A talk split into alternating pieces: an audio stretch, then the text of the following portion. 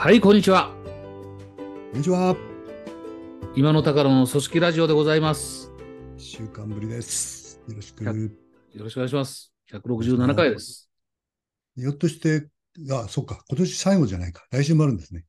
もう一回ぐらいできるんじゃないですかね。ね、来週。リスナーの皆さんも聞いてくださいますかね。いや、多分聞いてくださる方はいると思います。じゃあ来週ももう一回やりましょう。はい。いや、なんか、あちょっと今勘違いしちゃって、うん年末の挨拶した方がいいのかな。そうそうそうそう。ねだいぶ、あの、会う人会う人、良いお年をって言い始めてるんで、いいはず、押し迫ってきましたな。そうしてなってきましたね。う。うんん。うんうん。いや、まあ人事部の人たちは押し迫って、これで一息ついて、うんうんうん。来年の春の準備に年明け入るんじゃないですか。そうですね。うん。なんかそういう世話し、気持ちの上ではうん世話しない時期ではありますよね。そうですね。採用も始まってるでしょ、だって。採用はもうね、年がら年中やってる状態でうん、だから今は、2025、5、25新卒のの採用活動は佳境に入りつつあり、佳境なのか。同時に24新卒のオンボーディングに向けて、そうそうそ受け入れに向けて準備が始まるという。う。いや、オンボーディングはね、この頃やりにくいらしいんだよね。おー。う。うんそのオンボーディングって言えば、そのうん。入社してからね、うん。うん。何を覚えてほしいかっていうはいはいはいはいはいはい。うん。ことがあって、うん。入社してから、まあ、人事がオンボーディングするっていうね、うんこともあるんだけど、現場が受け入れるというと。ころに。あの、やっぱ教育担当っていうのがつくわけですよ。そうですね。大概つけますね。うんうんうん。で、その準備ももう入ってるんだと思うんですね。ああ、そりゃそうですね。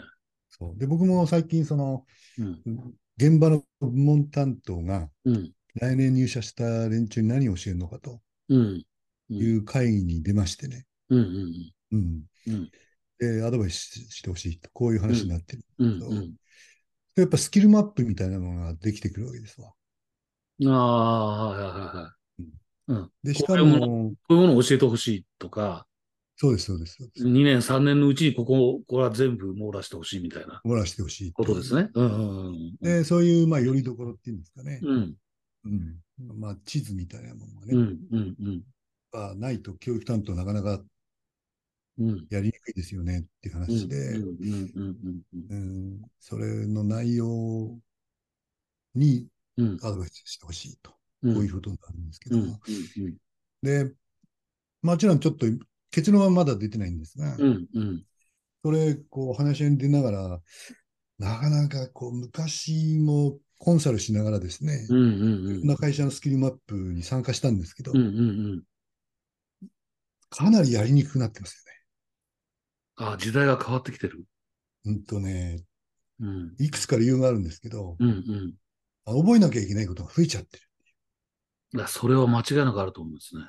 ありますよね。あります。膨大になってると思いますね。うん。かなり膨大なんじゃないかな。うん。うん。うん。どの業種でもそうなんじゃないかなと思うんうん。ですよね。うん。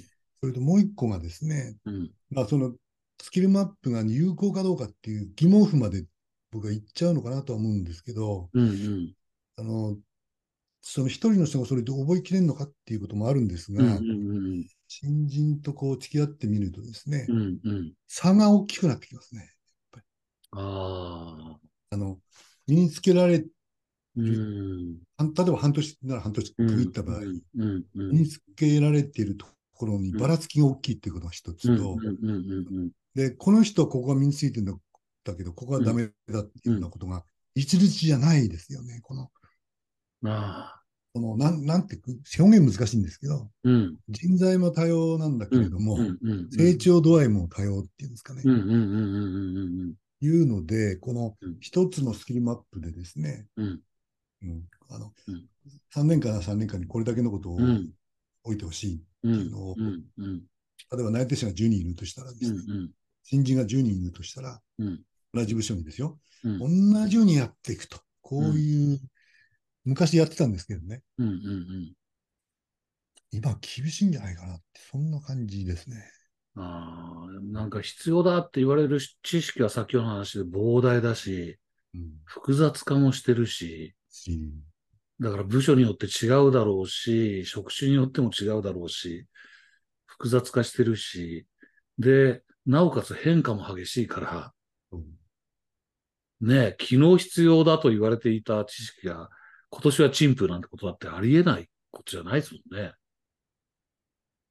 しかし、じゃあどうしたらいいんだってことになるんですが、誰かがその、うん。俯瞰してですよ、うん。我がチームではこれだけの知識が必要だっていうのは、うん。うん。把握はしてないわけにはいかないのかなと。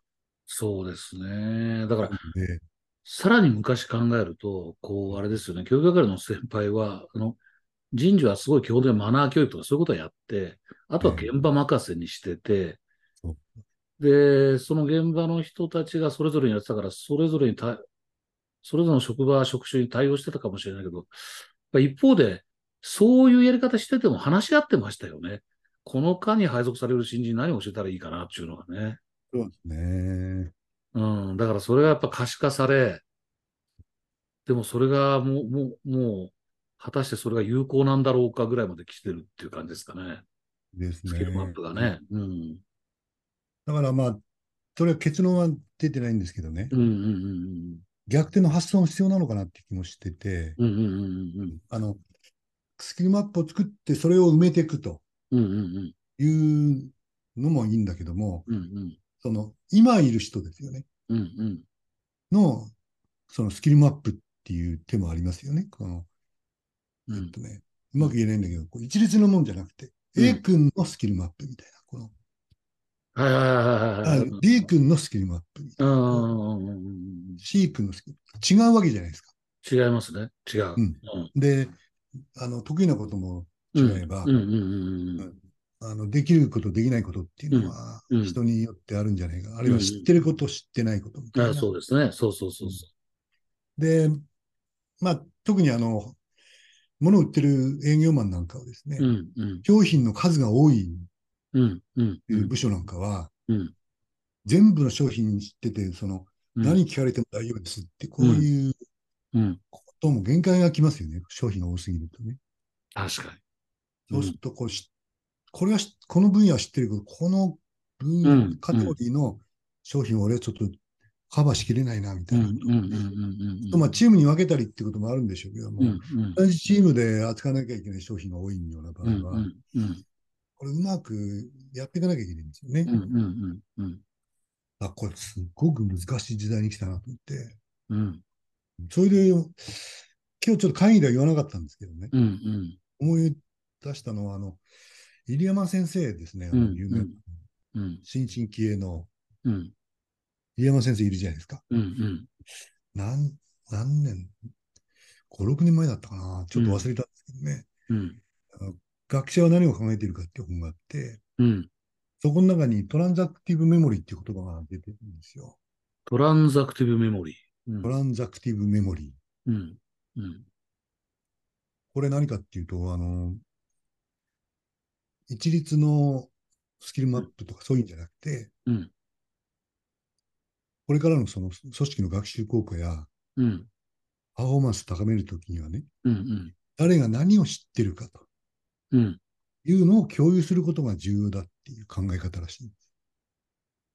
ああ、一人一人が全部の知識を持つことを追っかけるんじゃなくてとまでは言わないけど、そういうことよりも、そうそうそう。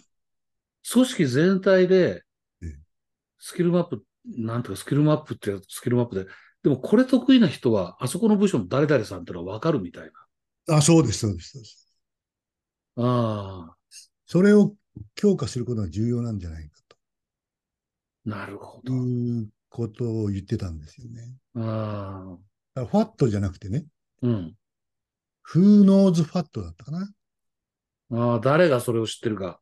そうです。そうです何を知っていかなきゃいけないかっていう、こう、うん、うん。膨大にスキルマップがあるというよりは、うん、うん、うん誰が何を知っているかっていうことの共有こそが大事なんじゃないかって。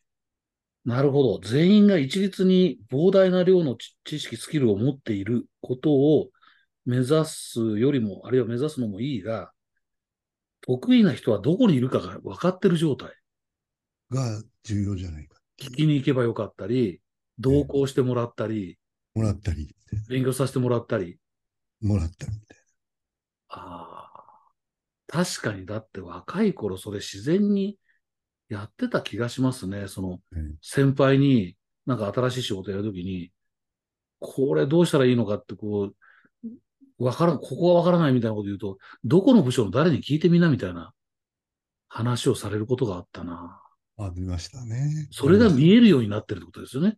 なってるっていうん、なるほう。ど。あるいはまあ、コミュニケーション量量を思いっきり増やしてね、うん、うん、書き物でマップっていうのは見なきゃいけないものがうん、うん、あったらまあよりいいんだけども、なくてもね、うん、うん、うん、うん、さっきの変化の時代っていう意味では、うん、そんなのに記事作ってらんないよみたいな、うん、うん、大雑把な項目があるんだけども、うん、うん、詳細な内容については知ってる人に聞けばいいっていうような、うん、うん、言い方によっては乱暴に聞こえるかもしれないけうん、ども、うん、ひょっとしたら、あの、その変化のスピードや知らなきゃいけない量を考えるとですね、うん、うん、そういうことも考えてもいいのかななんて思ったりしてね。うん、で根本的にこのスキルマップじゃない方がいいのかもっていううん、問いは結構なかなか興味深いかななんて思ったりしてうんしたんです。まあ人事としてスキルマップ作りたくなるの分かりますもんね。そうなんですよ。で、ラジオで高野さんに言ったらなんて言うかなと思って。ああ、でも、いろんな人の知恵を使う。だから組織全体で見たらね、やっぱりいろんな人の知恵をこう縦横無尽に使えるようになってるのが一番強いのは間違いないですよね。言わないですね。例えば、全員にがそのスキルマップ、全員が平均点の組織より、うんもうある部分強い人がここにいて、この部分強い人はこっちにいるっていうのをみんなが分かってると、要するに、す人それぞれ、この部分は100点だけど、この部分は50点っていうのがこうそれぞれあって、でもそれ組み合わせれば、組織全体は実は強いっていうのがありえますよね。全員がと平いうことは十分あり得るかな。なんかりありね。える気がするな。で、もう一個思うのは、その、うん、うん、うん今、高野さんがね、うん、人事部っていうのは、その、スキルマップ作りたがるって話があったんうん、うん、ですけど、いうん、や、本当にそうだと思うんですね。うん、うん、うん、で、そういうものっていうのは、よく言えばよりどころになるんですけれどうん、うん、うん、も、うん、うん、それが非常になんていうかな、こう、時々刻々とメンテナンスできていて、うん、うん、うん、うん、うん、で、有効だっていう担保されていればいいんだけどうん、うん、も、うん、それができてない時には、うん、それがどんどん古くなるじゃないですか。なります。で、しかもね、うん、この現象は、あの、僕いろんな会社で見聞きした覚えがあるんですけど、うん、スキルを丸つけることが目的化してきますよね。わかる。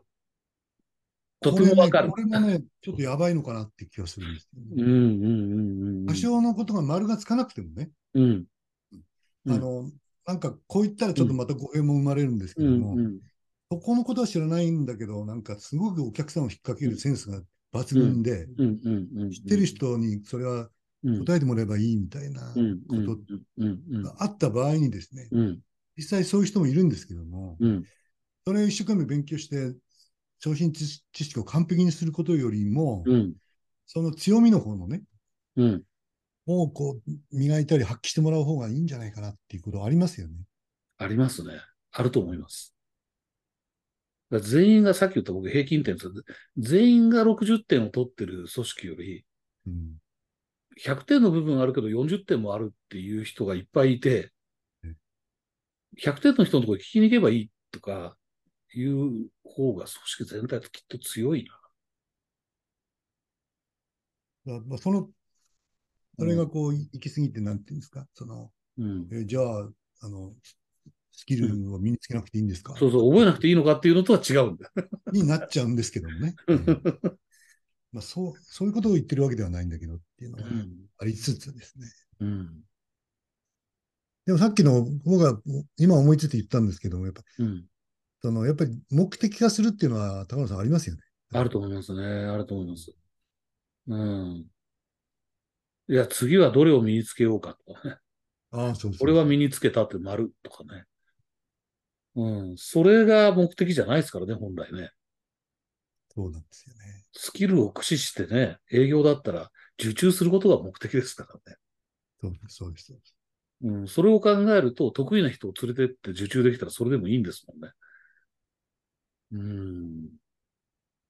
今ね、ちょっとふと連想したんだけど、今のさ、あの、僕らの古巣の古巣のあの、リクルートってあの、営業部門に企画書のあの図書室みたいなのありましたよね。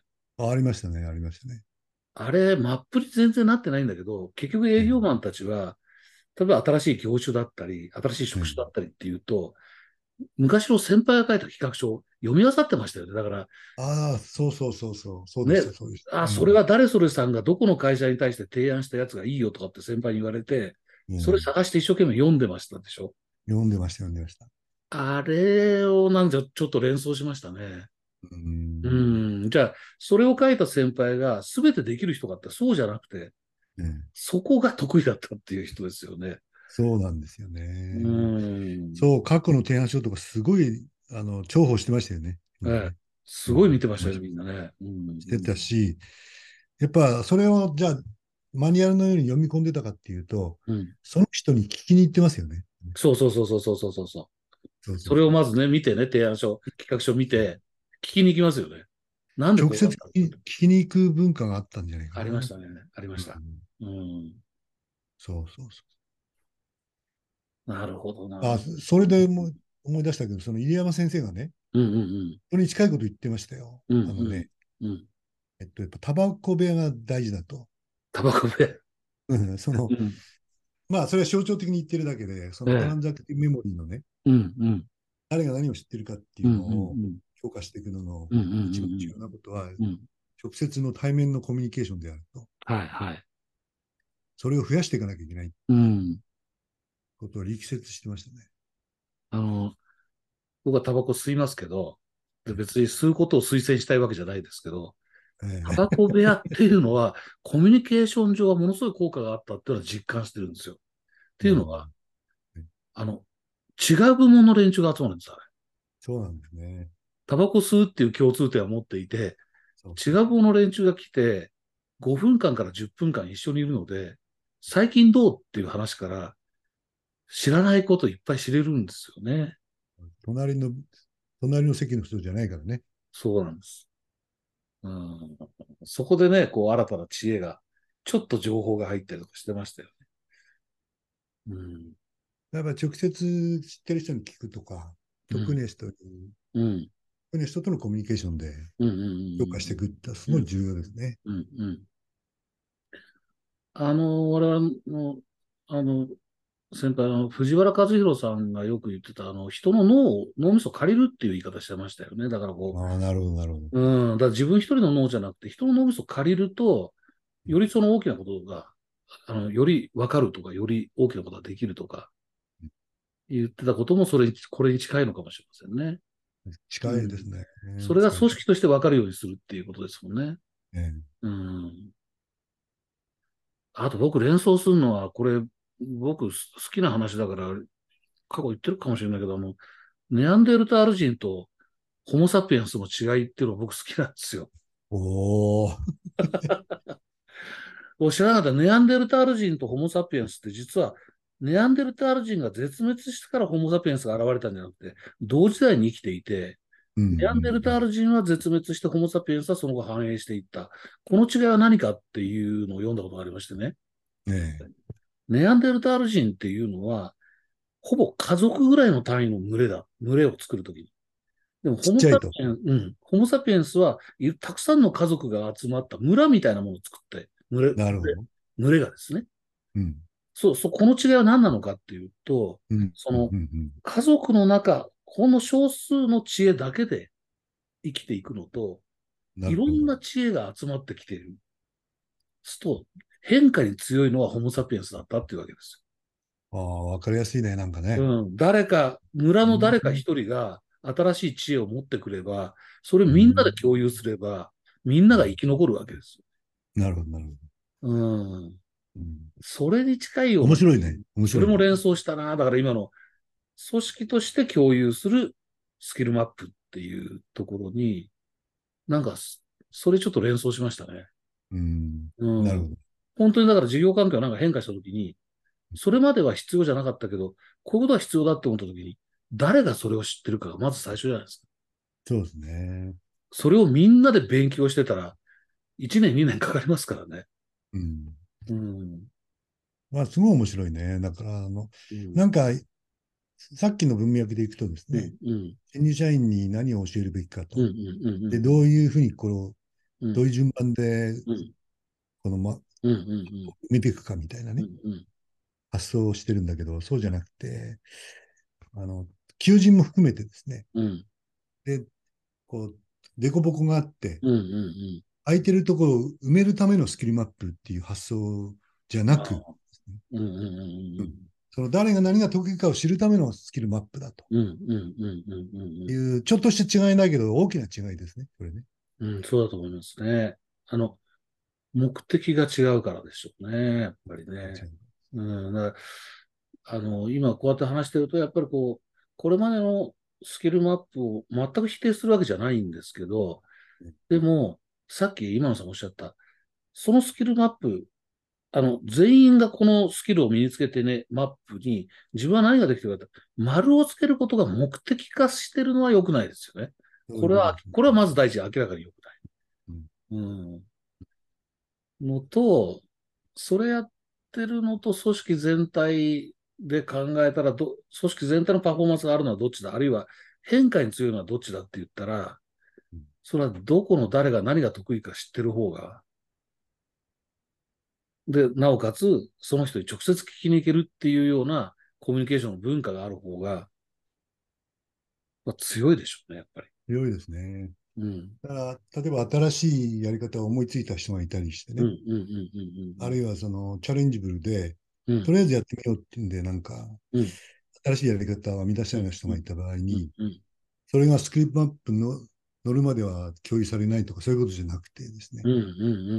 リアルタイムな、うん quickly なコミュニケーションの中で、それがバーッとこう伝わっていってですね、うん、うん、みんなが試せるみたいな、そういう風土は、うん、ピンアップ頼りで、そこに集約されてるっていううん。ことだと、叶わないでしょうね、それうん、だとね。うん、ううんん。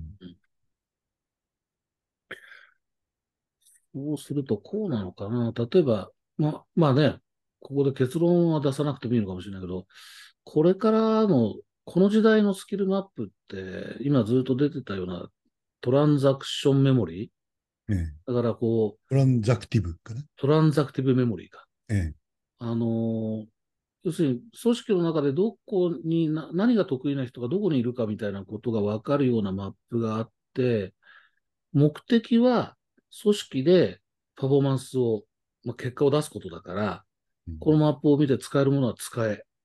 でも、例えばこの1年とか3年以内に新人ね、ええこのマップの中で自分は何を書くのか考えながらやれよみたいなことねになってくると、とんがった人が出てきますよね、きっと。出てきますね。うん。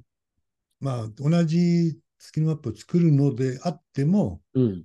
そういう作り方がいいのかなっていう感じですかね目。目的ですね、目的。目的ですね。目的ですね、うん。組織のパフォーマンスを上げるにはっていう目的だったら、そういうやり方ありますよね。で、個人も、じゃあ個人も、じゃあ人に頼ってればいいのかってそうじゃないよと。あなたもこの一員として、ここにあなたの名前が入って何が得意っていうのが出てくるとしたら、な自分は何を得意にしてこのマップに乗るのかっていう、それを身につけろみたいな感じの方がそうでしょうね。いいかもしれませんね。うん。究極は、まあ、その1年間で新人がこれこれだけのことを身につけましょうとうんいう、短期的なものはまあそれはそれでいいとして、うん向上化していくときには、もっと突き詰めると、スキルマップがないっていうことでしょうね。そうでしょうね。今の時代3年経ったら変わっちゃってる可能性ありますよね。ありますね。うん、うん、うん。いや、もう完全に変わってるですよね。変わってるでしょうね変わ。ってます。だからうん人事部が追いつかないんじゃないかな、多分。いや、本当そうですよね。うん面白いな、でも面白い。うん。その、その会議でも別に結論を出してとかまではやってないんでしょ？その、まあ人事としてはスキルマップということを言ってたんでしょうけども、そうですね。うん。